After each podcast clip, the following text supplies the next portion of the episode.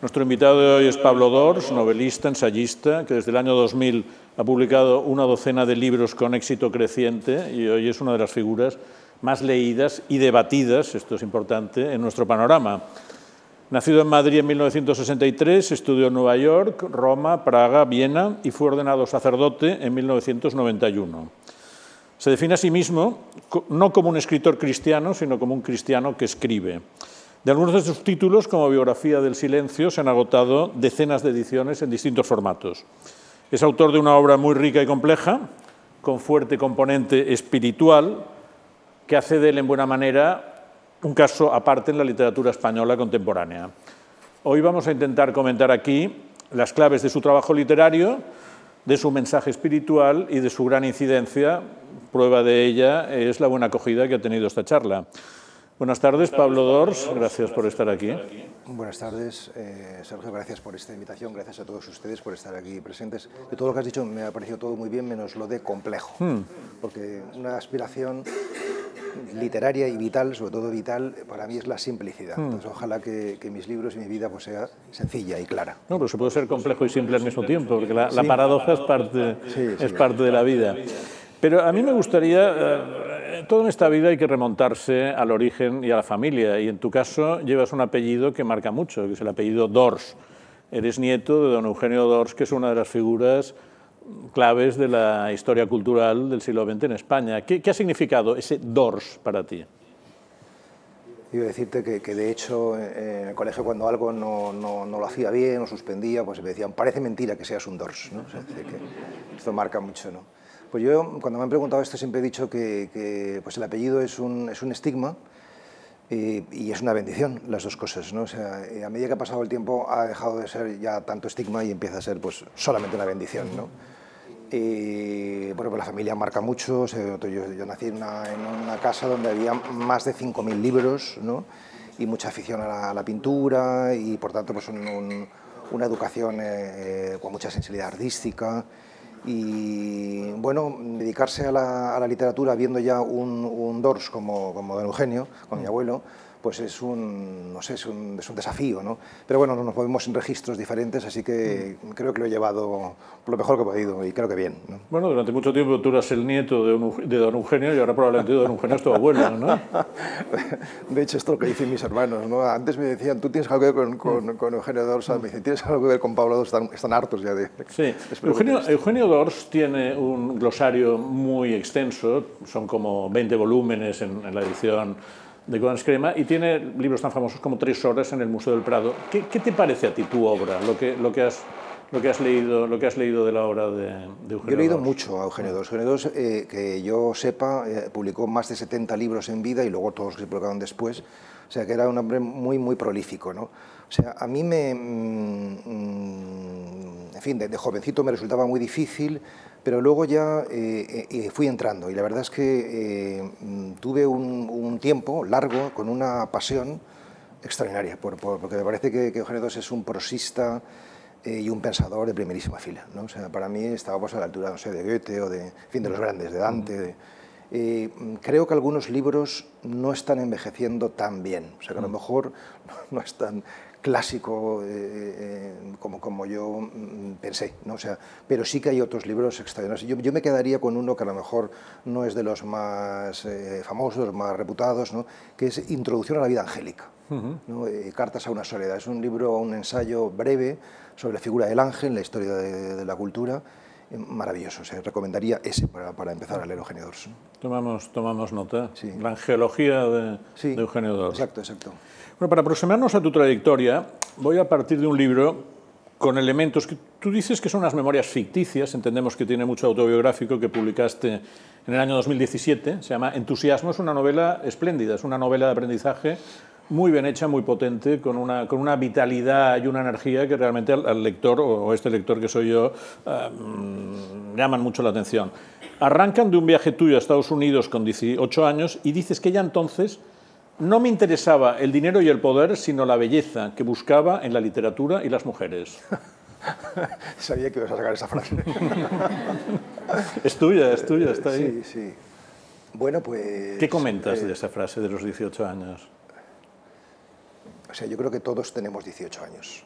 Y si no los tenemos, mal asunto, ¿no? O sea, decir que no solamente hemos pasado por ello, sino que lo seguimos teniendo, ¿no? O sea, que, que, uno pervive el niño en nosotros, pervive el joven en nosotros, pervive el adulto en nosotros, ¿no? Mm, entusiasmo, eh, bueno, es mi, mi, última novela publicada, después publiqué un, ensayo. Eh, este libro nace de, de, un, de un entusiasmo ante otro libro, yo, yo sostengo que los libros nacen de los libros, ¿no?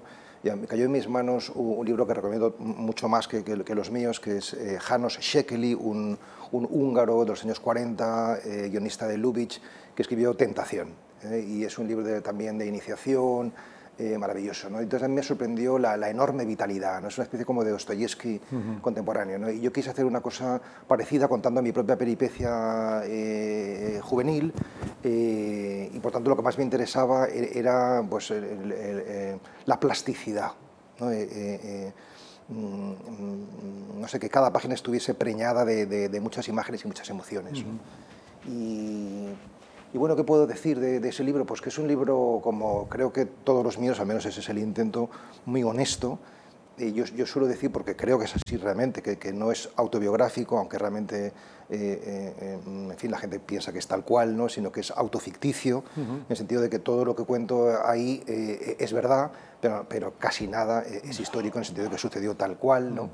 Y, es una novela pues, que, que habla de, de, un, despertar espiritual, de, la historia de una vocación, ¿no? de, un joven que, bueno, pues que, que, descubre, que descubre que se siente llamado por Dios, ¿no? entonces empieza una vida de, entrega. ¿no? O sea, es una novela que es la otra cara de otra novela anterior que se llama Contra la Juventud. Contra la Juventud es la iniciación de un escritor y, entusiasmo es la iniciación de un sacerdote, un hombre religioso. ¿no? Entonces, uno es un libro muy luminoso, porque yo creo que, entusiasmo con todas las contradicciones que pueda tener el personaje, pues no deja de ser un libro luminoso, y en cambio otro es un libro más, más oscuro, más kafkiano, más, más, más tortuoso. ¿no?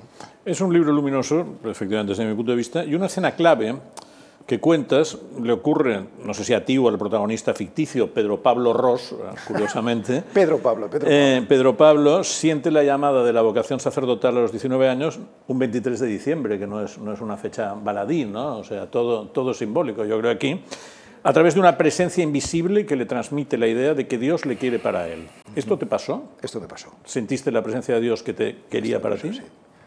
Bueno, esto es lo, lo más importante de cuanto yo puedo decir ¿no? Es decir, que realmente eso fue lo que partió mi vida en dos, un antes y un después, y, mi vida desde entonces ha estado mm, guiada eh, o marcada ¿no? por, por, esa, por esa experiencia. ¿no? O sea, eh, no, no, fue nada esotérico ni, ni, ni, extraño, ¿no? no fue una visión en el sentido más, no sé, más, más directo, más elemental de la palabra, sino que fue una presencia abrumadora, evidente, o sea, para mí de una claridad, mm, mm, pues una gracia, lo que se llama en el catolicismo una gracia especial, porque esto no, no luego con, con, tal intensidad no, no, no lo he vuelto a tener, ¿no? O sea, y, bueno, pues de, hecho yo creo que mi vida es una, una, una, búsqueda de, de, esa presencia y si ahora me dedico a lo que me dedico, que fundamentalmente es a transmisión de, espiritual, vamos a llamarlo así, pues eh, es porque eh, existió ese día donde yo pues, eh,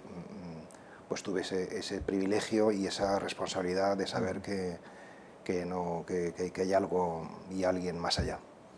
Tú, en tu novela, sigues más o menos este camino a partir de la vocación hacia el sacerdocio, marcado por el entusiasmo, también por algunas crisis y algunas dudas. Por ejemplo, en cierto momento oscilas entre los mensajes de dos sacerdotes que son como diferentes y complementarios. Don Emiliano, perteneciente al Opus Dei, y don Aureliano, de vocación más social, del que dices que no resolvía problemas, sino que los disolvía, que me parece una definición buena, y que encarnarían dos tipos de espiritualidad diferentes. ¿Tú las has sintetizado o has optado por una o has optado por otra? Mm, bueno, pues me encanta que entremos ya, digamos, en, escenas, ¿no?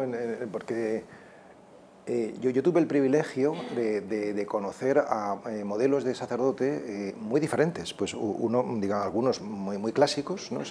y otros más, digamos, pues, no sé, más modernos, o más, ¿no? pues unos pues ensotanados y otros pues que vestían con vaqueros. Y, y, realmente mm, yo creo, supongo, supongo que los, los, los, más tradicionales dirán en absoluto, ¿no? pero yo, yo creo que, que, que, que yo soy, o al menos quiero ser, una síntesis. ¿no? es decir, del clero más, más tradicional, pues aprendí el rigor y la piedad, ¿no? es decir, y, y, en cambio a lo mejor del clero más, vamos a progresista o más, pues eh, digamos, eh, eh, la sensibilidad social, y también la, la, pasión por, por, la reflexión, por la duda, por las preguntas. Y por tanto, mm, creo que, que, no se trata de que unos son mejores que otros, ¿no? en realidad todos son necesarios, lo importante es que cada uno haga su, su síntesis vital ¿no? y sea pues él mismo. Hay muchas referencias a autores en tus libros y a lo largo de esta charla irán saliendo bastantes, pero en entusiasmo hay dos que salen muy rápido. Uno es Germán Gese, con uno de cuyos personajes del lobo este de, el, el juego, de juego valorios, el juego de valorios científicas. Y luego otro libro que me ha llamado la atención, está buscando información sobre él, El peregrino ruso, muy popular en su día, un texto de la Iglesia ortodoxa rusa del que se dice que influyó a Dostoyevsky. ¿Qué, ¿Qué es este libro? Bueno, Germán Gese, eh, nada más un apunte, y es el, eh, es el autor por el que yo descubrí la literatura y por el que yo... Mm, eh, porque al principio yo quería vivir lo que vivían los personajes de Germán Gese hasta que comprendí que yo quería ser Germán Gese. ¿no? Mm. quería, y fue un, fue un, descubrimiento con 13 años y entonces me leí todas sus obras completas. O sea, con 13, 14 años me leí todo. ¿no? Y, de, y, del peregrino ruso, que lo descubrí un poquito más tarde, con 17, 18 años, eh, pues mm, para mí es uno de los dos o tres libros que me han marcado más y que lo recomiendo vivamente a... pues es, eh, es, un libro, mm, creo que se escribió en 1850 eh, por un monje anónimo y, que, y, que, habla pues, de un despertar espiritual, habla de, de, un, un, de, un, hombre que tiene una gran sed de, búsqueda, de, sentido, ¿no? que se hace una, una, una pregunta existencial y que va buscando un maestro ¿no? por todas las estepas rusas hasta que finalmente encuentra uno que, le da un método de, bueno, pues para, para, para encontrar la, la, clave de la vida, el sentido de la vida, ¿no? o sea, y que sencillamente pues, pues lo, ejecuta, lo cumple y, entonces pues, pues eh, despierta, ¿no? entonces ve la belleza de la naturaleza, ve la belleza de, los semejantes, se le abre la palabra, se le abren las escrituras, empieza a comprender, ¿no? Y de hecho es un libro que eh, en Amigos del Desierto, que es la asociación que, he fundado para justamente pues, difundir y profundizar en, la práctica de la meditación, es un libro de cabecera, es un libro de mm. cabecera, ¿no? porque pocas veces he, visto yo un relato tan límpido, aparentemente naif, pero, pero lleno de profundidad ¿no? de lo que es la búsqueda espiritual. Así que para mí ha sido y sigue siendo uno de los libros de referencia fundamentales. Lo leeré pasado mañana. hay una edición en Alianza muy bonita, con un aparato crítico también eh, interesante, y, ya verás cómo lo agradeces, porque es un libro maravilloso, lo vendo a todo el mundo. ¿eh? Seguro que sí. Vamos, vamos a volver un momento a la familia, porque en, en esta novela tú o el protagonista casi homónimo explica una cosa que me ha hecho gracia, que dice que te sentiste más tranquilo y que podías trabajar mejor en el convento o seminario que en una casa con siete hermanos. Pues sí, la verdad es que sí. Eh, creo que la primera vez que tuve una habitación para mí fue cuando entré en el noviciado. Yo, yo entré con los misioneros claretianos, estuve con ellos eh, pues más de una década y igual tener una habitación para mí pues era un, privilegio. ¿no? O sea, que, que, bueno, en mi casa, pues una casa de familia numerosa, somos siete hermanos, pues siempre había pues, jaleo, ¿no? pero mucha vida, pero bueno, pues quizás para estudiar, pues no. De hecho, de jovencito de, pues me iba a la biblioteca pública a estudiar, o sea que en casa era difícil, ¿no? Pero... En el noviciado se podía leer con tranquilidad. Se podía leer, sí, sí. sí hay, hay una escena muy bonita donde cuentas que te despides del hogar familiar personalizando los espacios y objetos. Adiós comedor, adiós dormitorio, adiós baño, adiós bola del mundo, ¿no? Esto es una precisión de futuro escritor, ¿no? ¿Ya? Bueno, es que yo ya era escritor. Mm. Yo ya era escritor, ¿no? O sea, a mí me pasa una cosa muy, muy bonita, eh, o muy emblemática, o muy contradictoria, no sé cómo calificarla, ¿no? y es que eh, mm, bueno, yo tenía ya muchos cuentos, relatos, intentos de novela con 20 años cuando entré, porque empecé a escribir con 13, 14 años. ¿no? Y, entonces yo entendí, no es que me lo dijera nadie, pero yo entendí que para entrar, para entregar la vida, empezar, pues, mm, pues tenía que quemar mi, mi, obra, ¿no? O sea, mis, mis cuadernos. Y entonces pues eh, eh, los quemé, los quemé muy mal, no, no, se quemaba bien la cosa, se me, se me daba fatal hacer un fuego, no, o sea, decir, pero hice todo este acto simbólico engañándome a mí mismo. Uh -huh. Esto no sé si lo he alguna vez, porque de todo tenía copia. Si acaso, ¿no? es alucinante. O sea, hasta dónde puede llegar el engaño a uno mismo. ¿no? Las acciones más radicales siempre tienen que tener un poco de colchón también. ¿no? Pero bueno, esto que dices enlaza con una idea que aparece en la novela como muy recurrente en tu obra. Dices que, que los objetos son un lastre que te gusta ir por la vida sin planes y ligero de equipaje. Bueno, sin planes, ojalá, porque realmente tengo la agenda planificada ya para un año. Eh, mm, o sea, para mí una virtud fundamental es el desapego el desprendimiento. O sea, realmente no estar... O sea, creo que, que por supuesto que está muy bien tener eh, cariño por, por, por, las cosas y, y cuidarlas y, y, mucho más por las personas, ¿no?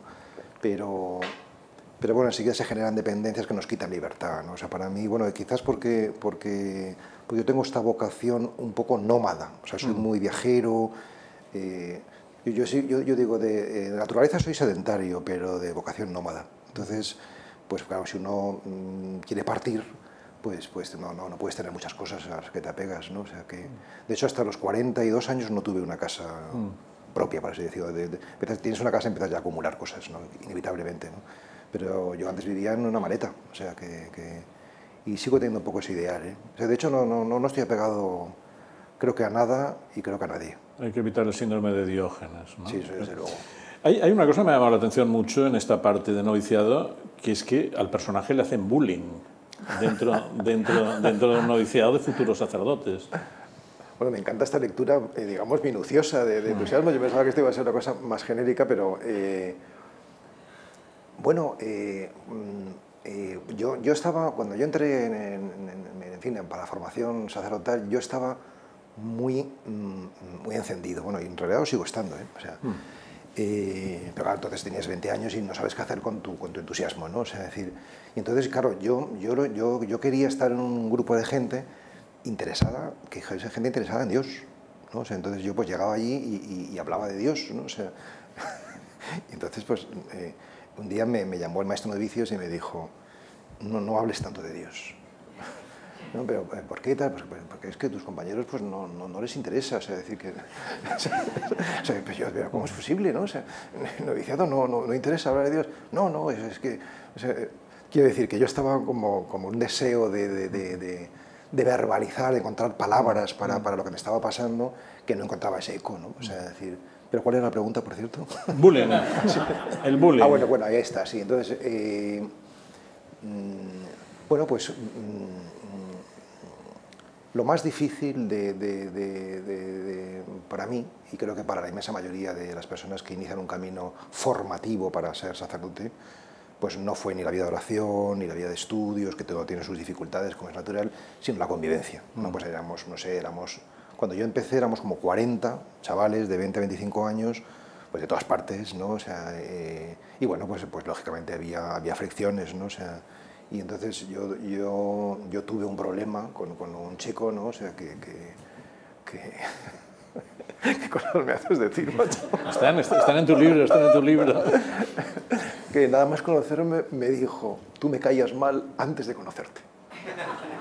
O sea, decir, no sé, o sea, lo que yo irradiaba pues le, le, le, le caía fatal, ¿no? O sea, y entonces eh, yo tuve una crisis porque, porque este chico eh, que a lo mejor me está viendo en la pantalla. Pero le has perdonado. En, en, las misas, en las misas, eh, a la hora de dar la paz no me la daba, el cabrón. Y entonces a mí esto, yo decía, pero ¿cómo es posible que puedas hacer esto eh, y quieres ser sacerdote también? O sea, es algo que, que me, me, me, rompió por dentro, no sé. Bueno, cuento todas esas cosas, creo, ¿no? Por lo menos es que ya hace mucho tiempo que no leo... Es decir, bueno, está siendo un anecdotario más que otra cosa esto, ¿no? Bueno, tú sabes, precisamente Dos decía mucho aquello de la anécdota y la categoría. Exacto, o sea exacto, sí, sí. Se pasa de una no, aparte que, que, un escritor es uno que se enamora de las anécdotas, mm. ¿no? O sea, de, de, de, los paisajes, de las situaciones, de la... Bueno, pues de, de lo divertido y, y, y, terrible al mismo tiempo que es la condición humana, ¿no? De, hecho, de hecho, yo siempre hablo de que, de que la, la prosa es el género que es lo que yo escribo, eh, escribo en relato y, y, novela, es el, es el género de lo prosaico. Uh -huh. O sea, de contar las cosas más, más cotidianas, es decir, que, que lo, lo, lo, sublime con lo burdo junto. ¿no? Eso es lo que es una bomba. Eso es, creo que es explosivo. ¿no? La, la, poesía mm, es otra cosa. ¿no? Yo, yo no, no, soy poeta, gracias a Dios. Pero pasando de la anécdota a la categoría, en esta misma época de seminario ves un peso muy fuerte en los estudios religiosos de la cultura de la época, del psicoanálisis y el marxismo, y tú dices que la escuela de la sospecha, para entendernos, aplicada a la doctrina cristiana, fue para ti una pisonadora porque perdimos la fantasía a la que también se abre la religión. Nos enseñaron sobre todo a sospechar. Y tú añades, supe después que hay algo anterior a la capacidad crítica, que es el asombro. Sí, el asombro sí, es, importante. Muy importante, mucho.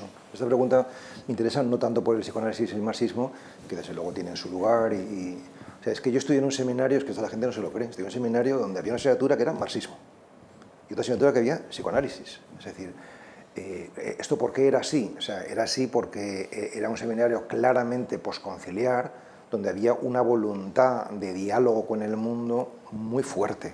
Entonces, realmente, pues el mundo estaba en eso, ¿no? Y, y, y bueno, pues nosotros teníamos que conocer eso, ¿no? O sea, decir, pero mmm, yo creo que, que, o sea, yo por ejemplo habría preferido estudiar menos Freud y, y, más Jung, ¿no? O sea, porque, porque es otra cosa, ¿no? O sea, y tiene mucho más que ver con el mundo, digamos, espiritual, ¿no?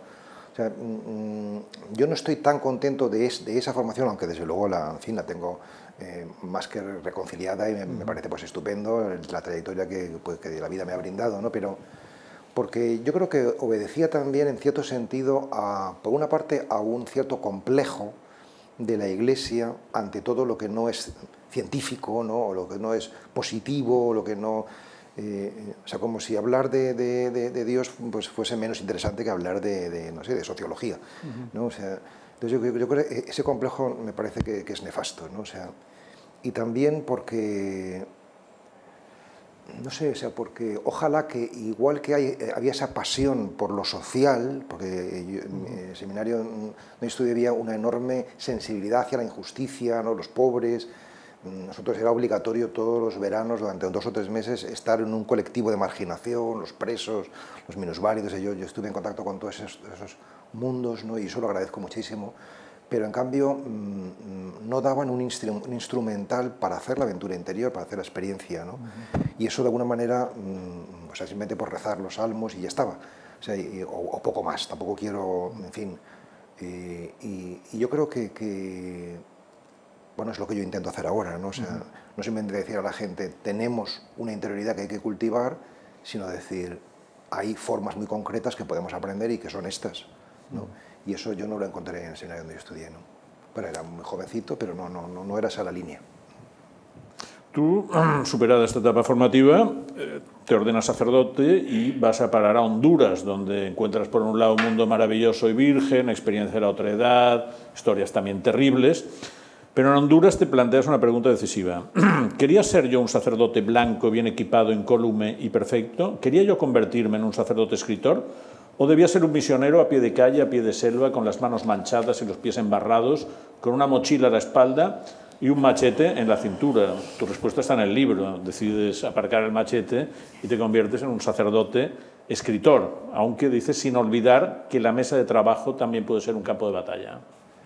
En realidad, contado así, no es verdad. O sea, decir, contado así no, no es verdad, ¿no? porque realmente no es que uno se convierta en ser escritor, sino uh -huh. que, que, este ha sido un poco el dilema de mi vida, ¿no? entre, entre bueno, pues el mundo, mm, vamos a llamarlo pastoral, de, de, de ayuda a los otros, y el mundo pues, de encerrarse en una habitación eh, a escribir. ¿no?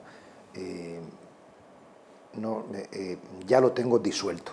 Mm. No resuelto, sino disuelto esta cuestión. Disuelto como aquel sacerdote. Exacto. O sea, decir que, que o sea, esto ya para mí no es un problema, uh -huh. pero, pero ha sido un problema hasta hace, no sé, 10 años, ¿no? o, o menos incluso. ¿no? Eh, en el sentido de que yo antes entendía que tenía como dos, dos vocaciones muy fuertes que pujaban, ¿no? y que una, una, durante el día, como Chekhov con la medicina y la literatura, pues yo también, tal, o sea, mmm, pero, pero ahora he comprendido que son la misma cosa. Es decir, que, que que, que mm, la poética, si no es mística, no, no, no, no, no y la mística si no tiene poética tampoco. ¿no? O sea, o sea, entiendo que, que, que, son expresiones diferentes, pero de la, misma, de la misma esencia y están profundamente hermanadas. Y para mí e, este acto es tan literario como espiritual.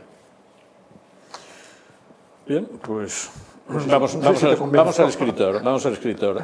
¿Qué, ¿Qué, mecánica y qué disciplina de trabajo utilizas? ¿Cuándo y cómo escribes? ¿A mano, en ordenador? ¿Cómo, cómo te organizas? ¿Cuál es tu rutina de escritor? Desde siempre yo escribo un par de horas al día. O sea, es decir, yo soy una persona muy, muy, muy, muy voluntariosa y muy tenaz. ¿no? entonces, mm, mm, yo con 30 años me encontré con que yo decía, yo soy escritor, pero no escribía. Creo que es uno de los pocos oficios que puedo decir que es, aunque no lo ejerza. ¿no? O sea, eh, y entonces mm, comprendí que, que, una cosa es eh, eh, la vocación, la llamada a hacer eso, ¿no? y otra cosa es el oficio. O sea, el oficio es ponerse. ¿no? O sea, decir, entonces, digamos que, que, como soy muy voluntario, ya lo he dicho, muy obstinado, ¿no? pues, pues me lo propuse, ¿no? pues dedicar todos los días un, un tiempo. ¿no? O sea, y, y, y, luego al final pues descubrí que escribir, además de una vocación y de un oficio, pues es también un estilo de vida, es una manera de estar en el mundo. Y, entonces, mm, mm, bueno, pues, mm, normalmente escribo por la mañana. Eh, hoy por hoy, la vida cambia mucho, pero vamos, hoy por hoy, eh, eh, después de que me levanto, hago la meditación y me ducho y desayuno, pues escribo ese par de horas, ¿no? O y luego ya pues hago otras cosas de tengo ¿A mano o en ordenador? Pues las dos cosas. O sea, yo, yo suelo escribir primero a mano, siempre, ¿no? O sea, y a partir de ahí lo paso a ordenador y voy trabajando con distintos manuscritos, ¿no? Pero, pero necesito siempre escribir a mano también. O sea, no, no, no, no, no, no puedo... Bueno, en algún caso he escrito directamente, pero casi siempre es primera mano. ¿Y vas de uno en uno o trabajas en varios libros simultáneamente? No, no, no. Voy de uno en uno. Eh, lo que pasa es que los libros se fraguan muy despacio. O sea, decir que, por ejemplo, ahora mismo estoy escribiendo un relato que el, la primera vez que lo escribí fue hace 20 años. ¿no? O sea, decir que los libros se fraguan muy despacio. ¿no? Y, y leyendo retrospectiva, eh, mm, entiendes ¿no? de por qué estás escribiendo sobre eso, porque realmente ya lo estabas escribiendo hace 20 años. Es decir, que los libros se, se fraguan muy lentamente ¿no? y no decides tú lo que vas a escribir, sino que tienes que, que, que, encontrarlo, se te revela. ¿no? Eso, eso, es lo que hace que escribir sea un, una aventura, ¿no? O sea, que no es un mero acto de comunicación, tú piensas algo y lo comunicas, uh -huh. ¿no? sino es un acto de revelación, tú escribes y lo encuentras. ¿no? Por, eso, por eso escribir es una forma de, de autoconocimiento y por eso es, digamos, eh, por eso es arriesgado, porque realmente puedes tirar años de trabajo. Yo, yo he tirado años de trabajo ¿no? O sea, decir que, que, que, no ha salido nada, ¿no? De, de, de, de, un año, de dos, tal, o sea, y luego pues volver a comenzar, ¿no? O sea, la, la experiencia del escritor, aunque parezca una broma, uh -huh. eh, es, es, la del fracaso. O sea, tú te encuentras que casi todo lo que escribes es malo. O sea, esta es la pura verdad. No, lo que pasa es que bueno, hay un 1%, un 2%, un 3% que es más o menos decente, eso lo publicas, a ah, qué bien, pero claro, no has visto que el 97% está en la papelera. ¿no? O sea, que... En España hay varias editoriales confesionales católicas, algunas muy buenas como Palabra, y es donde generalmente los sacerdotes que escriben van a parar. Pero tú, tu primer libro, El estreno, y varios de los siguientes, lo publicas con Anagrama, que no solo no es una editorial confesional, sino que es el sello más característico de la cultura progresista y transgresora de la transición española y de los años de la democracia. ¿Por qué vas a parar allí? Lo de la transgresión con la trascendencia tiene mucho que ver, ¿no? Sí. O sea, sí. Hmm. Pues yo creo que fue un golpe del destino, ¿no? O sea, decir, porque eh, yo escribí una novela eh, con 32, 36 años que fue una novela fallida, que se llamaba La mirada lateral, la presenté a muchos sitios y me la rechazaron todos porque es que era una novela mala, ¿no? O sea, decir, eh, y entonces decidí con 32, 36 años pues ser, ser más modesto y entonces escribí cuentos. Entonces escribí cuentos y entonces como no quería mmm, pues vivir el sufrimiento que he vivido con, con la mirada lateral, que es durante dos años recibir rechazo tras rechazo de una editorial, otra, otra, otra, otra, no sé si los tengo conservados, no sé si fueron 25 editoriales que rechazaron, eso sí que es obstinación, ¿no? pues eh, cogí el estreno y lo envié a siete editoriales, a las, a las que yo consideraba que eran las mejores, donde me gustaría a mí publicar, ¿no? o sea, y me encontré, no lo digo por presumir, ¿eh? porque eso es, o sea, que de las siete, cuatro me dijeron que sí, que lo publicaban, ¿no? o sea, y una de ellas, por ejemplo, era Algramo, Tatusquets y algunas otras que ya no me acuerdo, ¿no?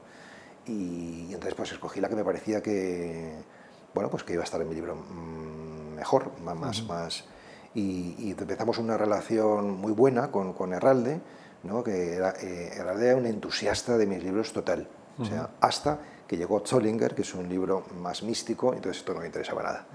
La mística no le... No, no yo, yo, creo que no, yo creo que a partir de ahí, y luego ya Zollinger lo publicó, pero luego el Estupor la Maravilla, que es un libro también muy contemplativo sobre el mundo del arte precisamente, eh, ese ya me lo rechazó.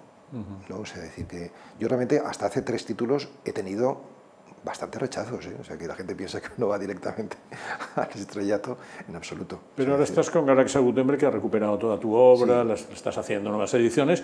¿La difusión de tu trabajo hubiera sido el mismo de haber trabajado con editoriales confesionales? No, hombre, sin duda no, sin duda seguro que no, es imposible. No, aparte que, que realmente mis libros, eh, sobre todo los primeros, yo creo que los de ahora tampoco, ¿no? pero no, no, no, no, encajaban en una editorial confesional porque eran libros mm, eh, eh, bueno, puramente narrativos, incluso también con cierto tono, eh, mm. vamos a llamarlo transgresor, por utilizar esa terminología, ¿no? o sea que no, no habrían encajado en una editorial religiosa. De hecho, muchas personas me decían, hasta hace no tanto, ¿no? hasta hace a lo mejor 10 años, me decían, pero ¿por qué si, si, eres un hombre religioso escribes cosas que... O sea, no, no escribes sobre Dios? Mm. Entonces yo decía, porque yo no decido, o sea, yo, yo escucho lo que me pide salir, si será que, que Dios no es tan importante cuando no sale, ¿no? O sea, si ahora estos últimos 10 años empieza a salir, será porque va siendo más importante, ¿no? O sea, que a lo mejor antes no lo era tanto, ¿no? Realmente. O sea, que, que, que, que yo creo que, uno, digamos, se va, o sea, si sigue este camino, como yo intento seguirlo, de, del espíritu, pues realmente, bueno, pues te va dejando impronta, ¿no? Y al final sale, pues, lo que, lo que eres. O sea, yo, yo creo que lo difícil no es escribir lo difícil es ser uno mismo. O sea, y, por eso para mí la literatura es un ejercicio espiritual, o sea, de mirada a la profundidad. ¿no? O sea, decir, y, eso es lo que es difícil. ¿no? O sea, si haces eso y escribes, pues quizás algo de lo que salga mm, puede haber muchas personas, como en el fondo lo compartimos, ¿no? o sea, que se identifiquen, ¿no? o sea, que lo más personal es universal. ¿no? Yo creo que ese es el misterio de la literatura, o del oficio de escritor. En tus primeros libros propones reflexiones muy de orden cultural. De hecho, en el estreno dibujas una especie de mapa literario con homenajes de la tradición en la que quieres escribirte, que es el mundo centroeuropeo de Milan Kundera, que aparece como personaje, de quien destacas la poética del humor, de Berhard, Thomas Mann, otra vez Hesse. Es una narrativa muy reflexiva, con voluntad de trascendencia. Dices de Kafka que vivió la literatura como una religión. Sí. Y de ti mismo dices que, por suerte, no soy tan cruel y depredador como Kafka y Kundera. Bueno, eh, o sea, el estreno, fue mi primer libro, es una declaración de principios, ¿no? Es como decir, estos son los autores, no solamente que a mí me gustan, sino en la estela en la que yo quiero moverme, efectivamente, ¿no? Eh, es verdad que, tiene muchos, eh, digamos, mm, ecos o resonancias culturales, ¿no? Pero, pero yo creo, creo que eso no va en detrimento no solamente de la fluidez narrativa o de la intensidad del argumento, tal, sino, sino del humor y, de, y, es decir, que, que, que no, no, sé si, si, yo calificaría ese libro de, de culturalista, ¿no? Uh -huh. o sea, por mucho que haya mucho, un juego, que la cultura sea un tema ¿no? de, de, sobre el que se habla. ¿no? La cultura es un tema y los escritores son los protagonistas. Sí, sí, exacto, exacto, Algo culturalista... Sí, bueno, pero, yo diría pero, que sí, que sí es. pero, pero yo creo que, que es, un, es un, como, un, como un guiño, ¿no? O sea, sí. pero, pero más allá de que sea un escritor, más allá de que o sea, está hablando sobre el éxito, sobre el fracaso, sobre el absurdo, sobre, eh, en fin, pues las situaciones mmm, pintorescas que nos, que nos toca atravesar, ¿no? De todas ¿cuál era la cuestión en concreto del estreno? Me preguntabas algo específico. Eh... Te preguntaba mm, este mundo cultural alemán, ¿de dónde te sale? Y ahora comentábamos hace poco que tu madre es filóloga y mm, medio alemana. Sí, bueno... Yo, ¿Te viene, te viene sí, de ahí eso? Sí, sí, sí. Nosotros somos digamos, una familia donde, donde efectivamente tenemos ascendencia eh, eh, alemana y también cubana. Yo siempre suelo decir, eh, juntas Alemania con Cuba, el resultado es Pablo II. -huh. ¿no? sí. O sea que son una combinación explosiva. ¿no? Y bueno, nosotros estudiamos en el colegio alemán cuando éramos niños, ¿no? entonces eh, eso marca mucho, el kindergarten, las canciones, los juegos, y, y eso se me ha quedado...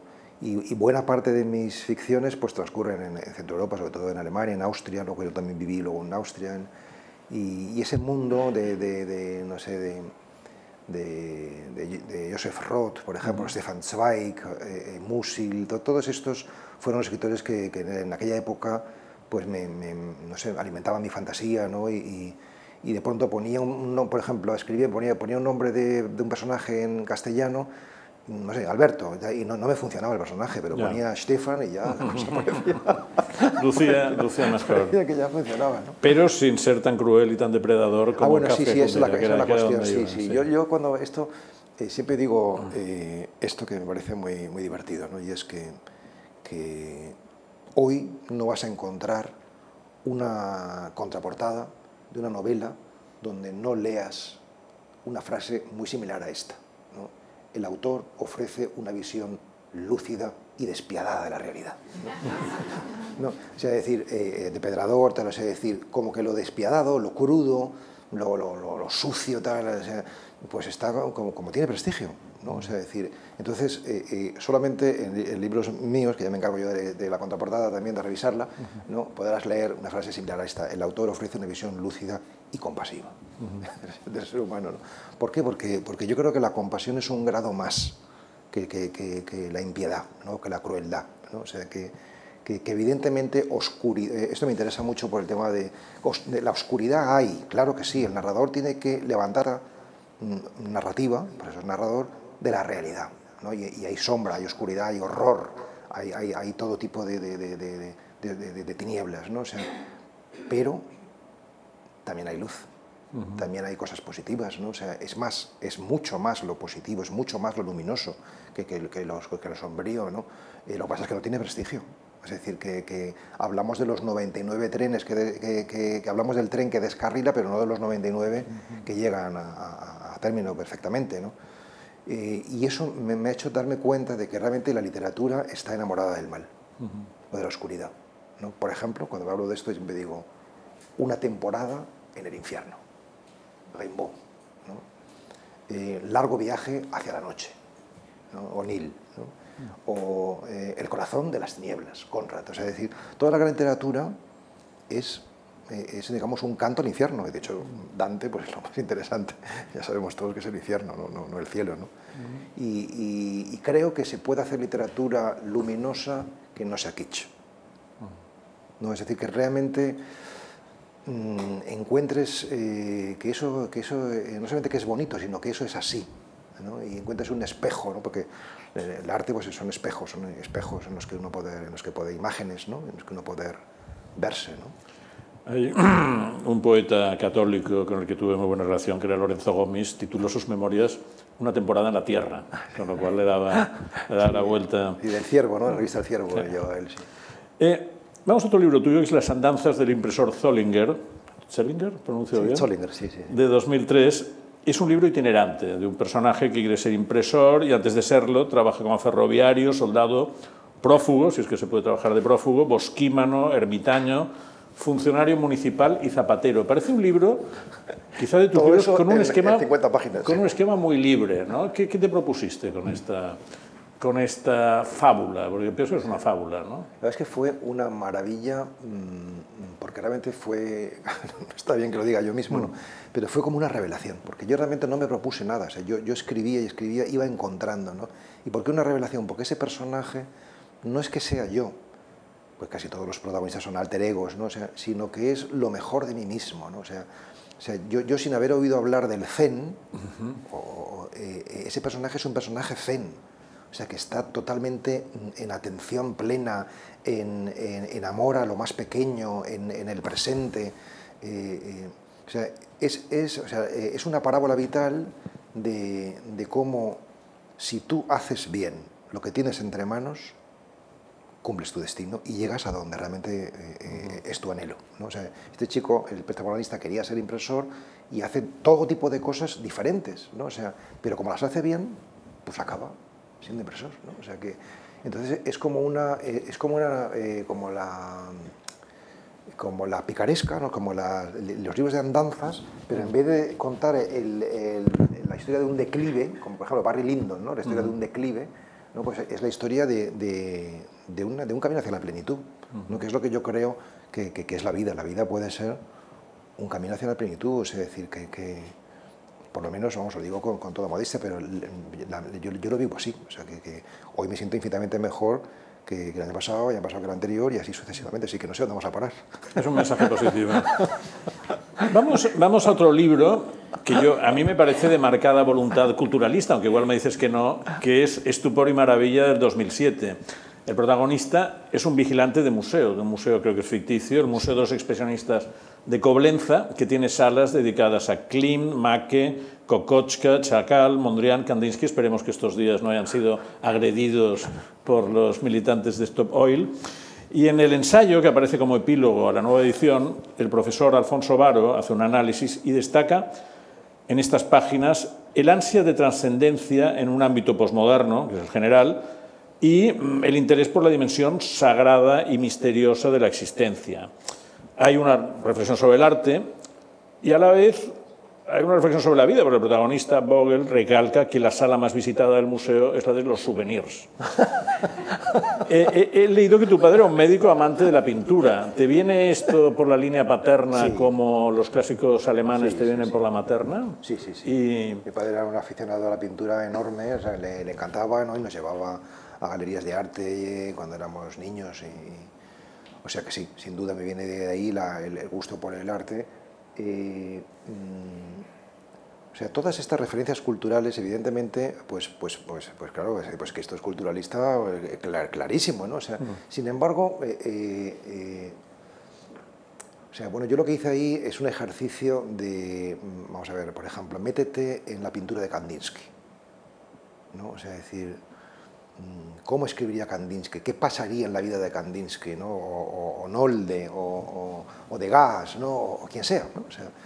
Y entonces ahí encontré un territorio de, ficción y de ensoñación eh, muy bonito. ¿no? O sea, entonces, eh, o sea, el único planteamiento que yo tenía de entrada era, Solinger, que a mi novela anterior, es la historia de un itinerante. Pues ahora quiero hacer la historia de un tipo que no se mueve de una sala toda su mm. vida una especie de monje. ¿no? O sea, ya, ya conté el peregrino, ahora vamos a contar la historia de un, de un, ermitaño. ¿no? O sea, un ermitaño contemporáneo en un museo es la historia de un señor que pasa 50 años en el, misma, en el mismo museo.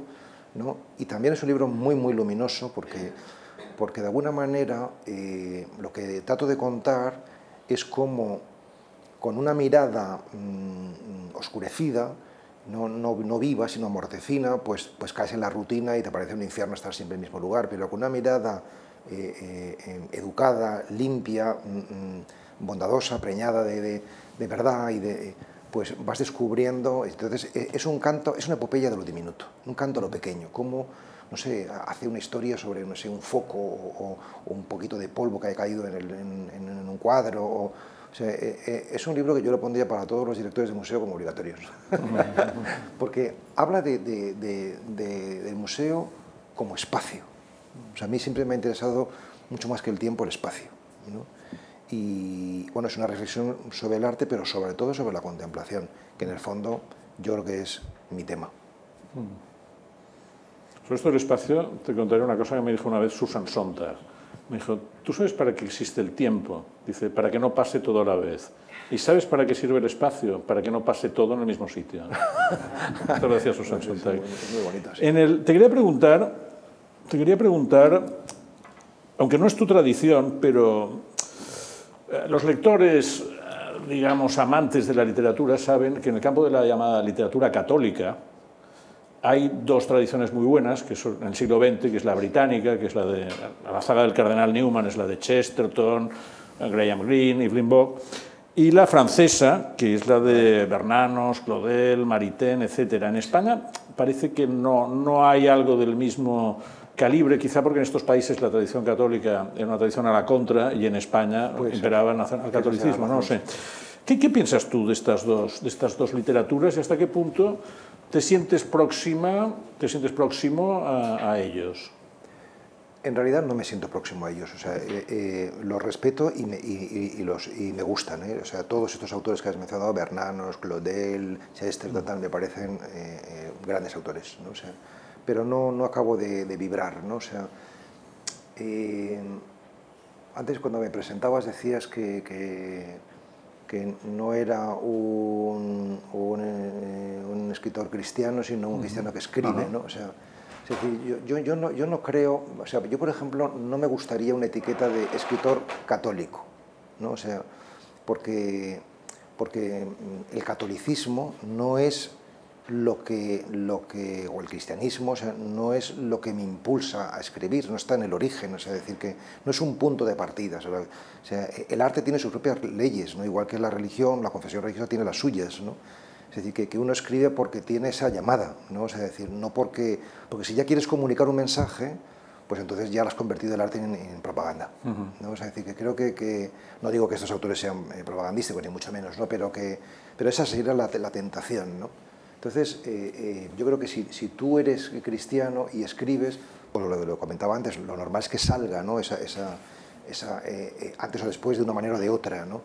Pero, pero, no hacer una bandera, igual que no digo que soy un escritor católico, tampoco soy un escritor español o un escritor varón, o sea, no, es importante la condición nacional o religiosa o sexual para, escribir, ¿no? es decir, cada uno escribe desde lo que es y lo que... Pero, pero no, no, no, no es que eso sea lo que me defina. ¿no? De todas formas, después de haber hecho todos estos libros en los que el tema religioso queda abordado de una forma indirecta, tu consagración como escritor llega con un libro que es claramente espiritual. Llega, llega en el 2012 con la publicación de Biografía del Silencio, que es un ensayo breve del que se han vendido ya más de 300.000 ejemplares. O sea, es un auténtico fenómeno de, de lectores y de difusión. Se ha dicho que concilia la tradición cristiana con la meditación zen. ¿Hasta qué punto esto es así y en qué ha consistido tu aproximación al zen? O sea, lo de Biografía del Silencio es un milagro porque se sigue vendiendo muchísimos libros. ¿no? de, de, de, esto es, algo, es un fenómeno que yo creo que va más allá de, de, mucho más allá del libro en sí mismo, que a mí no me parece ni mucho menos de los mejores míos. ¿No te lo parece? No, no, no me lo parece. ¿no? Y yo creo que, que obedece a la, buena acogida obedece a un progresivo interés por lo espiritual en nuestra sociedad. Es decir, que, así como hace 20 años pues no había ningún interés por esto, pues hoy cada vez hay más. O sea, cada vez hay más gente que, le interesa pues, el mundo de la meditación, lo que es sobre lo que va este libro. ¿no? O sea, en realidad, eh, eh, yo no diría que Biografía del Silencio es un libro religioso, porque la palabra de Dios aparece una sola vez. Y, y, y, realmente no es una reflexión sobre el misterio de Dios, ni mucho menos, sino que es un, un, un libro testimonial ¿no? o, o, experiencial donde yo cuento, después de cinco años de, de, sentarme todos los días, mañana y tarde, en silencio y en quietud, pues qué es lo que, qué es lo que, me, qué es lo que me, me pasa cuando yo uh -huh. hago esa práctica ¿no? de, de, meditación. ¿no? Yo, yo creo que también una clave es que es un libro, bueno, como intento que sean todos los míos, muy sincera. O sea, que yo cuento todas las dificultades, todas las... Y eso a la gente pues, le gusta encontrar pues, la verdad, ¿no? De que, que, esto, una cosa es el mito de la meditación, otra cosa es la realidad, la realidad es cruda, como, como casi siempre, ¿no? O sea, eh, yo en torno a los 40 tuve una situación personal difícil, de, de crisis personal, ¿no? Y, y, entonces, como se me derrumbó todo de fuera, que ahora no viene el caso de decir por qué, pues de alguna manera tuve que ir hacia adentro, buscar construirme los cimientos, ¿no? Y ahí encontré por una parte la figura de Carlos de Foucault y por otra parte el mundo del Zen. ¿no? Entonces eh, Carlos de Foucault me llevó al desierto y de ahí nace el libro eh, El amigo del desierto y eh, eh, el Zen me llevó bueno, pues a, a, cuajó en este libro. De, después de cinco años de practicar Zen, eh, escribí este libro. Por lo tanto, ese libro recoge más una experiencia de meditación Zen que una experiencia de contemplación cristiana en la que luego he ido derivando. ¿no? Porque, uh -huh. porque al final lo, lo que o sea, mm, lo, lo maravilloso de la, de la, aventura espiritual es que se te caen todos los prejuicios, de todo tipo. O sea, realmente da igual eh, eh, eh, meditar en una tradición o en otra, lo importante es que realmente medites. O sea, da igual amar a una persona o amar a otra, lo importante es que la ames. ¿no? O sea, Entonces, te haré la pregunta del Lego. ¿Del? Del Lego, del, sí. del outsider. Sí. ¿Qué aporta la meditación? Pues todo. O sea, es decir, que, que es, es, o sea, aporta es como, es como me preguntas qué, qué aporta el amor. claro, claro. O sea, claro, pues, eh, eh, es decir, pues, mm, mm, es decir, eh, el amor aporta una, una, una, relación en plenitud con nuestros semejantes o con, o con tu tú, ¿no? O sea, pues, pues la meditación es autocompasión, es amor hacia uno mismo, ¿no? Es decir, mm, es mirarse a sí mismo con indulgencia.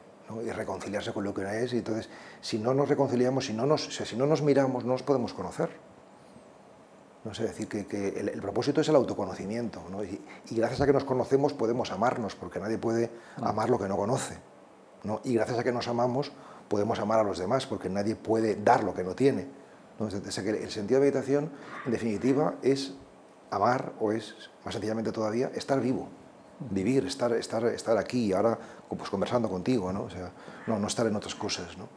O sea, yo creo que es una práctica enormemente eh, sencilla eh, eh, y con un potencial de, transforma, de transformación enorme, ¿no? O sea, decir, ahora mismo acabo de tener un encuentro con los amigos del sitio de aquí, de, de Mallorca, y les he dicho esto, ¿no? O sea, que hasta ahora, y estamos todavía en una sociedad donde el paradigma es la razón. O sea, decir, pero que estamos entrando, igual que antes, hace un par de milenios, pues el paradigma era el mito y antes la magia, ¿no? O sea, pero que ahora estamos entrando en un nuevo paradigma que es la conciencia, ¿no?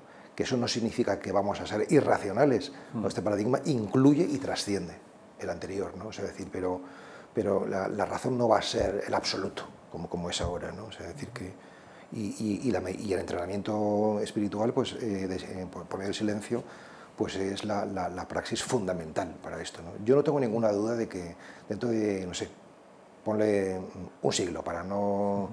O sea, nuestra forma de educar en los colegios, en las universidades, va a ser muy diferente. Y va, eh, esto, de lo que estamos hablando ahora mismo, que parece así muy genérico, va a ser algo que se va a trabajar. El, tema del silencio, que está desde el propio título, eh, es clave porque tú has afirmado que el ruido es el principal problema en nuestra sociedad. Bueno, eh, podemos llamar el ruido, podemos llamar la sobreestimulación, podemos mm. llamar la dispersión. O sea, creo que el, el símbolo por excelencia es el teléfono móvil con los WhatsApps y con los mensajes, emails y Facebook y en redes sociales, ¿no? O sea, que claro que, que, todo eso, siendo en sí mismo pues muy bueno, pero también, claro, nos hace vivir permanentemente hacia afuera, hacia el exterior, ¿no? O sea, y entonces precisamente porque estamos permanentemente hacia afuera, pues nos olvidamos que tenemos... La vida no solamente es expirar, también es inspirar, ¿no? También es volver a casa, ¿no? yo creo que hay una nostalgia de, de, liberarnos. en los retiros que, doy, o sea, la máxima heroicidad, o sea, lo, que, más puedes pedir a un ser humano hoy es liberarte del teléfono móvil. O sea, no sé, un, día para la práctica para casi todos es heroico. Pero quizás esto el centro lleva la paradoja, porque tú señalas en este libro, tú que eres una persona que según hemos visto en esta novela autobiográfica has vivido muchas experiencias. En, Biografía del Silencio dices que vivir demasiadas experiencias suele ser perjudicial. Suele ser perjudicial. O sea, y llevas a, cierta inacción casi. Pues sí, sí. Eh, mm, o sea, nosotros nos educan para hacer, pero lo importante no es lo que hagamos, sino lo importante es lo que somos. Es decir, que la, la espiritualidad es una educación en el ser ¿no? O decir que, que, es verdad que yo hago muchas cosas, pero también es verdad que yo paro muchas horas y muchos días al año. Mm. O sea, decir, yo mínimo 50 días al año estoy totalmente apartado de, todo estímulo y, de, y, luego por lo menos tres horas al día estoy conmigo. ¿no? O sea, no, no, no, no, haciendo, no leyendo, escribiendo, sino el trabajo interior. ¿no?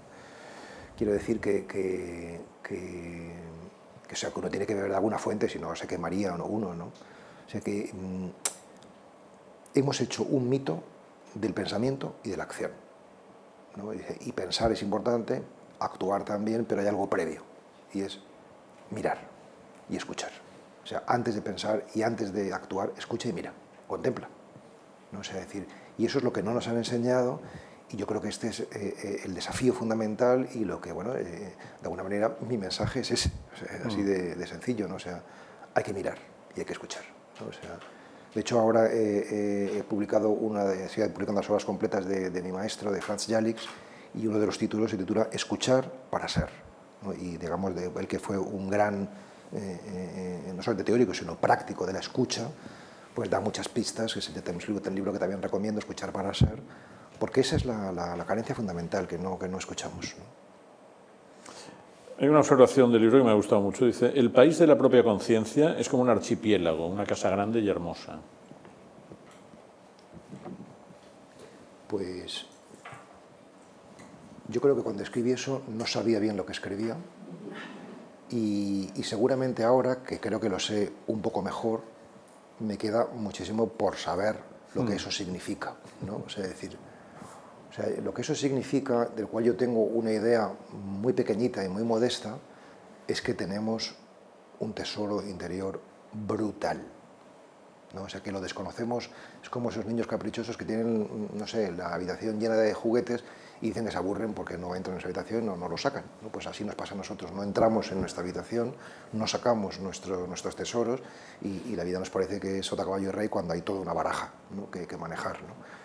Es decir, que yo creo que sí, que... que o sea, yo eh, me sorprendo porque, porque, no sé, sigo, sigo abriéndome a dimensiones, vamos, que no es nada esotérico, eh, repito, es todo muy, muy maravillosas de nuestra interioridad, ¿no? O sea, que, que hay un territorio, efectivamente, un archipiélago por conocer, ¿no?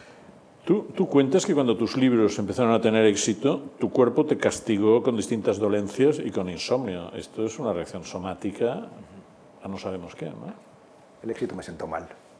El éxito te sentó mal. Sí, bueno, creo que como casi todo el mundo, ¿eh? porque, porque hay que estar muy preparado para que te para que te elogien y te envíen cientos de mensajes tal y tú te quedes como si no pasase nada. O sea, decir que porque claro, o sea, de alguna manera con el reconocimiento ajeno lo que viene, por lo menos a mí, es un, eh, es, o sea, tienes dos posibilidades. Una, pues creértelo y entonces pues eres un idiota, o, o dos, sentirte responsable. ¿no? y entonces otro idiota también de otro tipo, ¿no? porque, porque, porque no, no, o sea, no es que no haya que responsabilizarse, pero, pero tú no eres el salvador de la humanidad, ¿no? es decir, que, que, hay que tomárselo pues, un poco como estamos en esta conversación, pues, con profundidad, pero también con ligereza, ¿no? es mm. decir, que, que, en fin, que, que relájate y descansa, ¿no? o sea, eh, bueno, yo, yo, yo mm, a mí me, me, me, ha costado asumir mi papel de, de, de escritor que vende libros ¿no? y, de, y, y, de, persona al que le escuchan muchas personas. ¿no? O sea, decir que eso no, no es, me ha costado ¿no? y, como es natural, pues se paga el precio primero corporalmente y luego también, por eso emocionalmente. ¿no? Entiendo que tu respuesta ha sido precisamente crear esta asociación Amigos del Desierto y me gustaría que explicaras brevemente. En realidad, mm, yo, más que crearla, pasa como con los libros, ¿no? pues te lo encuentras, ¿no? Se te encuentras con que yo compartí mi experiencia y hubo muchas personas que me escribieron pues, diciéndome que querían aprender y, y, y, entonces empezamos a hacer un retiro de fin de semana y luego otro y al final pues nació eso que llamamos Amigos del Desierto, que simplemente es una, es una asociación que busca eh, eh, eh, profundizar y difundir la, la, la, la, aventura interior, la búsqueda, la búsqueda espiritual, ¿no? la, interioridad, ¿no? desde una tradición, porque hay que aprender en, un, en, un, en una escuela determinada, ¿no? Pero, pero no confesional, ¿no? O sea, pero, eh, no sé, y también ha tenido, igual que Biografía del Silencio, pues una, una enorme acogida y, no sé, pues es, es, es precioso, ¿no? O sea, pues yo creo que, que no hay nada más bonito que, bueno, pues que contribuir a, que las personas encuentren sentido y encuentren, no sé, paz en sus vidas, ¿no? Y fuerza interior, ¿no? Energía vital. En, en el 2021, o sea, el año pasado, publicas el que calificas como tu libro más ambicioso, yo creo que con esto ya estamos cerrando el ciclo que hemos abierto hace menos de una hora, que es Biografía de la Luz y que en líneas muy básicas es una lectura simbólica del Nuevo Testamento que vaya más allá de la lectura teológica y de la histórico-crítica. Pues, ¿Qué hay detrás de esto? Pues eh, antes hablábamos del peregrino ruso. El peregrino ruso, en las últimas páginas, cuenta, bueno, antes, antes, lo mencionaba, que uno de los efectos que para él tuvo la iluminación, o sea, el, el sentirse, eh, bueno, pues, eh, fue que la palabra se le abrió. Y eso significa que de pronto él leía las escrituras y las entendía como una autobiografía. Es decir, las escrituras estaban hablando de él, no, o sea, no estaba hablando de una cosa que, sucede eh, fuera, en otro tiempo. ¿no? Entonces, salvado las distancias, ahí pues lo mismo. Es decir, que, que, realmente lo que cuento en Biografía de la Luz no es otra cosa que una lectura mística, es decir, interior del Evangelio, en, en una clave que yo, hasta hace 7, 8 años, yo no la conocía yo no lo conocía en absoluto. O sea, eh, eh, mm, me parece increíble o sea, que, después de 25 años de sacerdote, de pronto mm, se me abra algo mm, que no conocía para nada. ¿no? Eh, y, ¿Y en qué consiste? Pues consiste fundamentalmente en que, lo que allí se cuenta no son cosas eh, eh, que le suceden a otros, sino que te suceden a ti. Y no son cosas que eh, suceden fuera, no sé, en Judía, en Judía, en Judea o donde sea, sino que te suceden dentro. ¿no? O sea, que el Evangelio es un mapa de la conciencia. ¿no? Y claro, esto supone ver el patrimonio espiritual como un faro para la humanidad. Supongo que en los textos de otras tradiciones budistas, eh, eh, islámicos, pues pasará lo mismo. ¿no? Es decir, que, que, realmente, o sea, no leer esto porque uno no sea cristiano es una tontería. O sea, es como no leer el Bhagavad porque uno no, no sea eh, de, de, de, hinduista o budista. Pues no, sea, decir que, que ahí hay un patrimonio para todos ¿no? y lo que intento pues es abrirlo, pero primero me lo abierto para mí mismo. ¿no? O sea, decir, y, y, no sé, es un libro que lo he ido escribiendo muy poco a poco, ¿no? porque me ha llevado seis años, ha sido un trabajo muy, muy, muy largo y muy minucioso, pero que, no sé, yo creo que para mí ha supuesto personalmente también un, no quiero decir salto de nivel, porque entonces parece que estamos hablando, pero, pero sí un, un cambio personal muy importante. Incluso es un libro que tiene la virtud de que es profundo y que es ameno. O sea, estamos otra vez en la paradoja. Es un libro ameno que lo puedes, lo puedes ir leyendo sin, sin aburrimiento, porque para son capítulos cortos. Aquí sí. se nota el savoir-faire sí. del escritor, que, sí. que, no es. Y vas tocando figuras como el sacerdote, la madre, los pastores, el mago, y conceptos como la boda, el reino, la llamada, vas, vas un poco acotando sí. piezas y las vas desarrollando. O sea, en realidad lo que he pretendido, eh, o sea, yo creo que no, no, no, lo ha entendido nadie porque quizás que no está conseguido, ¿no? O sea, es... O sea, eh, el, el, el, libro es un libro sobre meditación.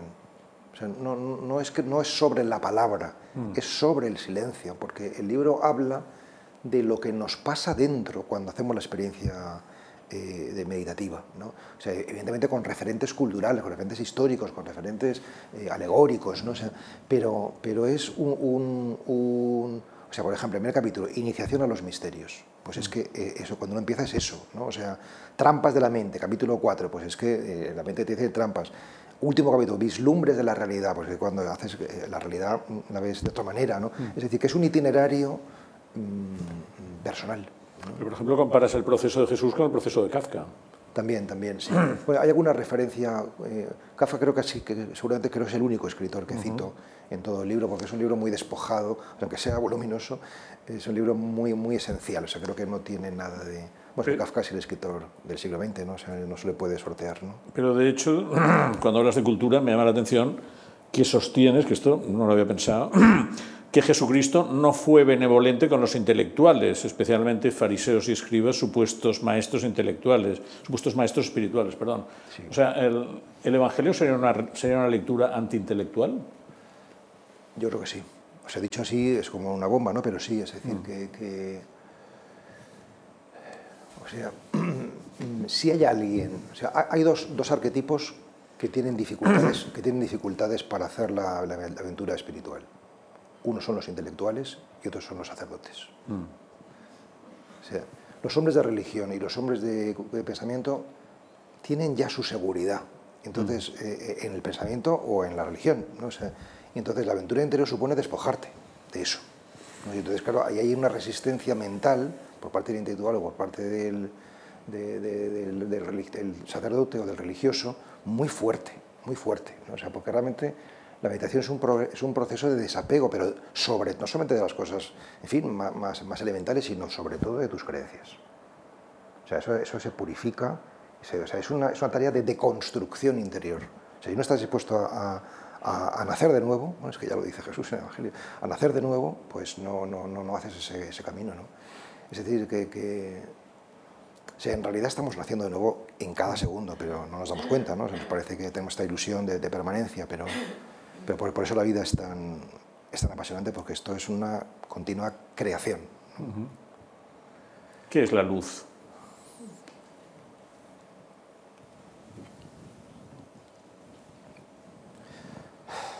Este silencio puede ser una buena respuesta, ¿no?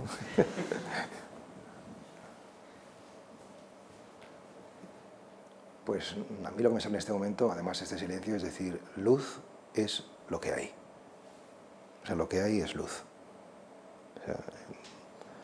Somos nosotros que no la vemos, pero esto es lo que hay.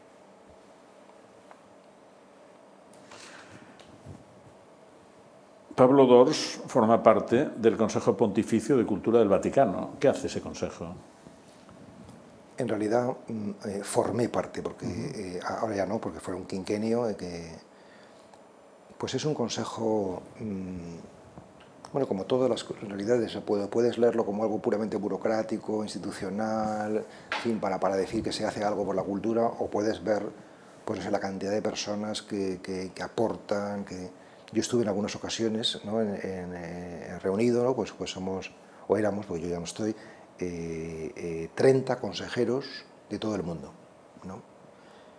Y, y, bueno, pues que de alguna manera traemos al Vaticano pues, la cultura de nuestros países, lo que se hace en cada país. ¿no? O sea, y realmente, o sea, es que no os podéis imaginar, es que os parecerá una broma, pero realmente yo no he visto un foro tan plural, donde realmente quepa todo, o sea, decir, y tan abierto, y tan, o sea, decir que, que o sea, eh, tiene cosas menos apetecibles, ¿no? un poco casposas, de, de, en mm. fin, de la cosa eclesiástica, pero, pero tiene cosas de, de no sé, de, enorme interés, ¿no? Evidentemente, pues la cultura no es una, una, preferencia de, no sé, llamar política vaticana o pastoral vaticana en este mm. momento, ¿no? O sea, pero, pero bueno, se, ponen común cosas, se debaten cosas, se, contribuye a, las homilías del Papa, a los, a los documentos eh, eh eclesiales, ¿no? O eso es un órgano de pensamiento y de, reflexión ¿no? para que realmente no se digan tonterías, ¿no? o, sea, o, o, las menos posibles. ¿Y el sacerdote Pablo Dors cómo ve la Iglesia actual con su gran peso y sus grandes problemas, el más visible sociológicamente el de la pederastia, por ejemplo? La pederastia, pues nada, es una cosa pues, pues enormemente, no solamente escandalosa, sino horrible y, y, la Iglesia pues la veo en un momento muy difícil. O sea, decir, yo, yo creo que, que no funciona. O sea, esta sería la síntesis. Sea, la iglesia no, no funciona. O sea, no, no, no, porque no. Bueno, por supuesto que hay millones de, de católicos. Yo me refiero ahora, funda, bueno, sobre todo en Europa, ¿no? O sea, mm. Es decir, que yo creo que hay un lenguaje y una sensibilidad que en general, o sea, la inmensa mayoría, no, no, no, no, no sintonizan, ¿no? Y, y, prueba de ello es que, bueno, pues digamos, el, el, nivel de práctica dominical, lo que hay un criterio, ¿no? O también de frecuencia de los sacramentos, de bautismos, bodas, tal, o sea, pues va bajando muchísimo, muchísimo, ¿no? O sea, eso significa que, las propuestas pues no están respondiendo a... o sea, que yo, yo creo que, que seguramente vamos a asistir a bueno, a una desaparición progresiva de, de muchas formas religiosas que han, eh, en fin, que han caracterizado a Occidente durante estos últimos eh, eh, dos milenios, ¿no? pero esto no me hace tener una, una, visión pesimista, ni mucho menos. Es decir, que yo, en medio de este declive eclesiástico, aparte que yo, yo, yo, me siento un hombre de iglesia, es decir, que, bueno, es como una persona que va en declive, que es mayor, que es anciano, bueno, pues, pues es en declive, pero, pero es una persona, ¿no? Y merece su respeto y, tiene su dignidad, ¿no? Y podemos amarle, ¿no? Eh, creo que, el paso que dar es de ser mm, la propuesta espiritual hegemónica, por no decir única, a ser una propuesta espiritual eh, en diálogo con otras.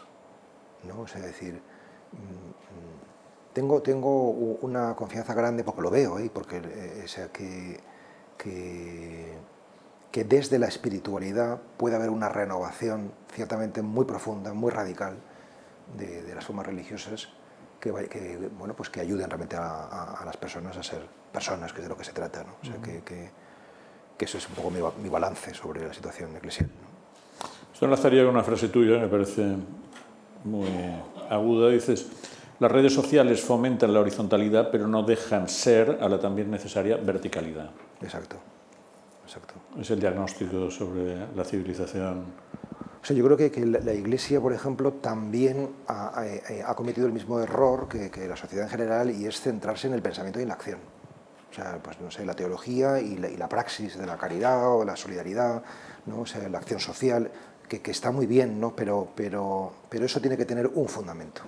¿no? sé, y el fundamento es, pues es el espíritu, ¿no? es, es la experiencia interior. ¿no? O sea, sin eso, sin, sin, sin, experiencia interior, el pensamiento queda en palabrería o en doctrina, que es lo que pasa, ¿no? y, y, y la acción queda en activismo ¿no? y en frenesí. ¿no? O sea, y entonces las cosas, no, yo creo que no hay que hacer tantas cosas, sino hacerlas las que hay que hacer bien. ¿no? O sea, que, que el servicio que puede prestar la Iglesia es, desde la tradición cristiana, alimentar la interioridad de, los, de, de Occidente. ¿No? O sea, que ya es una misión enorme. ¿no? O sea, decir que... Voy, voy, a acabar, porque daremos sí, la palabra 10 minutos, pero voy a acabar con, pidiéndote que gloses otra afirmación tuya que, que me, me, ha parecido digna de comentario. Dices, la gente no se divide entre creyentes y los que no lo son, sino entre despiertos y dormidos. Me, me gustaría que glosaras un poco bueno, esta, esta con, reflexión. Sí, con todo lo que estamos hablando, ¿no? O sea, que... O sea, si yo destaco algo que me entusiasma o que me encanta de, la figura de Jesús de Nazaret es que él, al menos por lo que ha quedado reflejado en los evangelios, trataba exactamente igual a un pescador analfabeto, a una eh, pecadora pública, a un fariseo oculto, a un eh, recaudador de impuestos, es decir, que no hacía acepción de personas. Esa, esa, mirada desprejuiciada ¿no? eh, es la mirada que nos libera. O sea, cuando, cuando realmente conseguimos mirar así al, otro, ¿no? es decir, que se caigan los prejuicios, ¿no? pues es que mmm, nos sentimos redimidos, nos sentimos respetados. ¿no? O, sea, o sea, yo creo que todo el, todos los conflictos sociales, familiares, de cualquier tipo, es porque, porque no miramos el corazón de las personas, sino que nos quedamos en, en la condición, como decía antes, so, so, eh, sexual, racial, eh, religiosa, nacional. O sea, o sea to, todos los conflictos son porque estamos descentrados, porque no estamos en el centro. ¿no? O sea, decir, y, y, bueno, por eso es importante eh, esa educación de ir a lo, a lo, de ir a lo, a lo esencial, ¿no? porque si, si, tú ves el corazón de las personas no puedes discriminar, no, no puedes marginar, ¿no? no puedes tratar mal. ¿no? Es lo que te puedo decir ¿no? de, de, esto. ¿no? Y bueno, eh, eh, yo creo que, eh, el escritor intenta también, o al menos yo como escritor intento tener esa mirada, digamos, a, a lo más profundo. ¿no? No, no quedarme, no perderme en, en, en, lo anecdótico, en lo circunstancial. ¿no? Aunque ciertamente, eh, bueno, pues el, la literatura es un canto a las formas, ¿no? pero las formas que conducen a la, a la, esencia. ¿no? Pues ojalá que mis libros hablen de algo de esto. ¿no? Bueno, yo creo que hay mucho tema sobre el que pensar y sobre el que reflexionar que nos ha brindado Pablo Dors.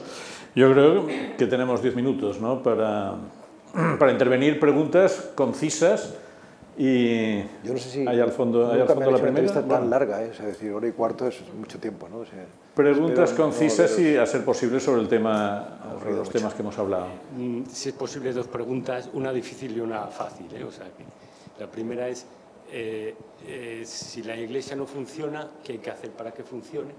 Y la otra es esa es la fácil.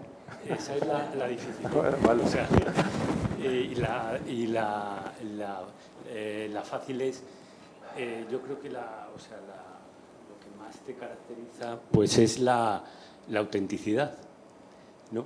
Es la sinceridad, pero en la versión de autenticidad. ¿no? Entonces, uh -huh. ¿cómo se puede, alguna herramienta, algún filtro para conseguir esa, esa línea? ¿no? Esta es muy difícil. Esta es muy o sea, yo, yo creo que, que, lo más importante de todo es que, que, nosotros seamos quienes somos. Y eso que parece tan elemental es dificilísimo. O sea, porque casi nadie es él mismo o ella misma. ¿no? O sea, tenemos tanta impostura, tanto mmm, ropaje cultural, mmm, miedo, miedo, miedo, ¿no? O sea, yo siempre empiezo los retiros, digamos, poniéndome a cantar, ¿no? O sea, no canto nada bien, o sea, para perder la reputación. O sea, y, entonces siempre digo, lo importante para hacer algo bien es perder la reputación. Es decir, que no te importe tu imagen. que la gente piensa lo que le da la gana. O sea, decir, si es que además la gente va a pensar lo que le da la gana, o sea, que despreocúpate porque no, no, te tense eso, ¿no? O sea, eh, eh, o sea, a mí me ha costado mucho llegar a, a, esto, o sea, esta, libertad, que encima estoy aquí y, me lo paso bien. O sea, no, estoy sufriendo para nada, ¿no? Eh, ¿Por qué? Porque, porque el asunto, creo yo, y, por, y esto es lo que te da también la práctica meditativa, es desidentificarte, desidentificarte con todo. Es decir, sea, decir por ejemplo, eh, yo he estado décadas identificado con el papel de escritor. Yo soy escritor, tal, o sea, defendiendo mi, mi, mi, mi arquetipo, ¿no? O, o, o, soy sacerdote, arquetipo, ¿no? O sea, eh, es normal que cuando no tenemos seguridad interna nos agarramos a la seguridad externa, que es pues, un rol, un papel, un arquetipo. ¿no? O sea, pero o sea, lo, que te da el, el, el, camino interior es liberarte. O sea que realmente no tiene ninguna importancia que yo sea escritor o que un señor sea padre de familia o que sea arquitecto o que sea... O sea lo, importante es que, esté vivo. Despiertos y dormidos, me preguntaba. O sea, que esté vivo, que sea él, que sea genuino, ¿no? O sea, y, y, cuando nos encontramos una persona genuina, mis maestros eran genuinos, o sea, eh, eran ellos mismos y solo entre ellos mismos, ¿no? Pues es que uno se derrumba, ¿no? O sea, yo siempre digo, tengo tres referentes, Gandhi, Simone Weil y Charles de Foucault. O sea, que son eh, uno del cristianismo, otro del, Islam y otro eh, del, hinduismo, ¿no?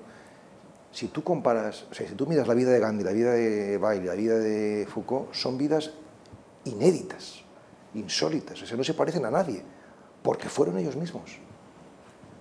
O sea, y, y creo que ese es el principal desafío, ¿no? O sea, y, y, cuál sería la receta para la Iglesia? Otra pregunta, ser ella misma.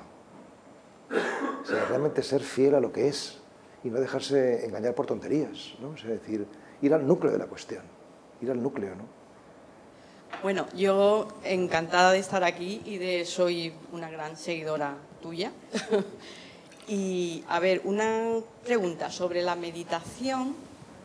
Uh, bueno, tú en alguna ocasión has dicho que um, ahora hay más uh, practicantes no creyentes. Entonces, tú has llegado a la meditación, pero también oras o rezas. Entonces, la pregunta sería, uh, ¿cuando rezas, meditas? ¿O cuando estás meditando, rezas? ¿O son cosas diferentes? Pues la meditación, tal y como la vivo yo, porque no todo el mundo tiene que vivirla así, la meditación para mí es oración contemplativa.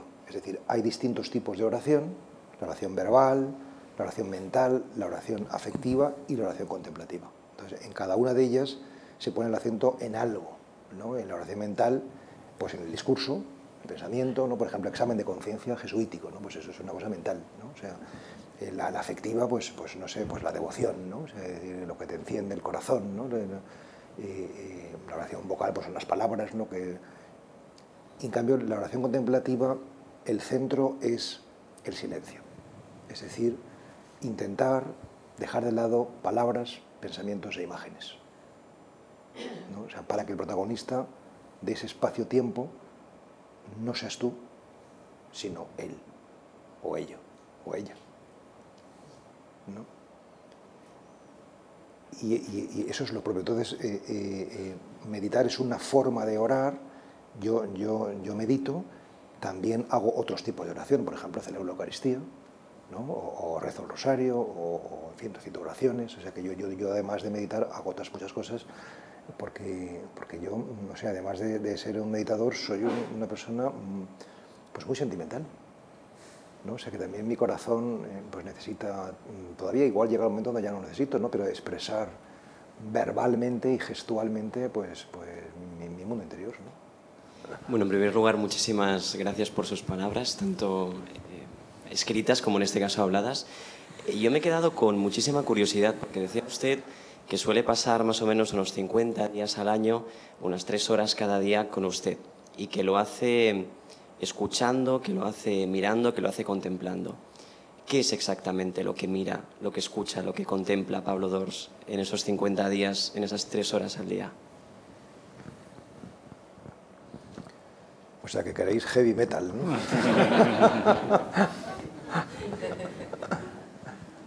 bueno, se puede responder de manera muy sencilla, ¿no? O sea, decir, eh, eh, meditar es cultivar el cuerpo y la mente por medio de la atención. O sea, es un cultivo, es una práctica, no es una teoría, no tiene, no, no tiene que ver con lo intelectual, sino con otra cosa que llamamos sapiencial o espiritual. ¿no? Es una práctica, es un, cultivo. ¿Y qué cultivas? Lo que eres, cuerpo y mente. Entonces, ¿qué, qué mira Pablo II? Como quien mira a todos los que meditan, no solamente yo, pues su cuerpo y su mente. Es decir, si tú miras amorosamente indulgentemente, benévolamente. Tu cuerpo y tu mente es que no nos miramos nada y mucho menos con amor, claro, sea, decir, pero la meditación es mirada amorosa sobre tu realidad. O sea, esa realidad se va redimiendo, se va limpiando, se va descargando. ¿no? O sea, decir, y eso, esa praxis, eh, produce frutos de armonía y de compasión, armonía por uno mismo y compasión hacia los demás. ¿no? Eh, es verdad que dicho así pues parece muy bonito y luego pues es un desierto, es una ascesis, ¿no? O sea, decir que realmente tiene su dureza. ¿eh? Pero vamos, es mucho más duro trabajar en la mina, eso desde luego, ¿no? Pero tiene su dureza, tiene su dureza porque, porque lo que te encuentras, lo que te vas encontrando y por eso pues hay periodos mm, sombríos, nunca mejor dicho, de mucho sufrimiento, porque te encuentras es que el inconsciente sale. O sea, el inconsciente sale en los sueños y en la meditación. O sea, te encuentras pues con, tu, con, tu, con todo lo que no está reconciliado, con toda tu sombra, ¿no? Y eso es lo que tienes que mirar amorosamente. O sea, y mirándolo así es como, lo, es como se, se, integra y se trasciende. ¿no? O sea, se, se, limpia uno, se va limpiando. ¿no? O sea, que realmente yo pienso que nuestra tarea fundamental es limpiarnos. O sea, para, para estar limpio. O sea, igual que uno se ducha ¿no? y está físicamente limpio, medita para estar espiritualmente limpio, porque si no contagiamos nuestro mal rollo. ¿no? Y bueno, pues yo, yo intento pero vamos, que, que, que, para mí ha sido un camino muy largo ¿eh? y, y, y, bastante tortuoso, o sea, no ha sido recto en absoluto. Y, no me presento como modelo para nada, ¿eh? o sea, porque, porque seguramente, no sé, es decir, pues, pues sí, sigue habiendo eh, eh, sombra eh, en mi vida, ¿no? Pero hay mucha menos. O sea, yo, por ejemplo, os miro y en general, salvo uno o dos, me parecéis todos muy guapos. Muy bien, pues vamos a dejar aquí esta conversación que ha sido realmente un privilegio. Creo que todos hemos aprendido mucho empezando por mí. O sea que gracias Pablo y gracias otra vez a la Fundación Mar y Museo Marc en Mallorca por organizarlas. Y a ustedes por su asistencia y a los que están en el mundo digital vaporoso también por, por estarnos viendo por streaming. Uh, buenas tardes y. Gracias. gracias.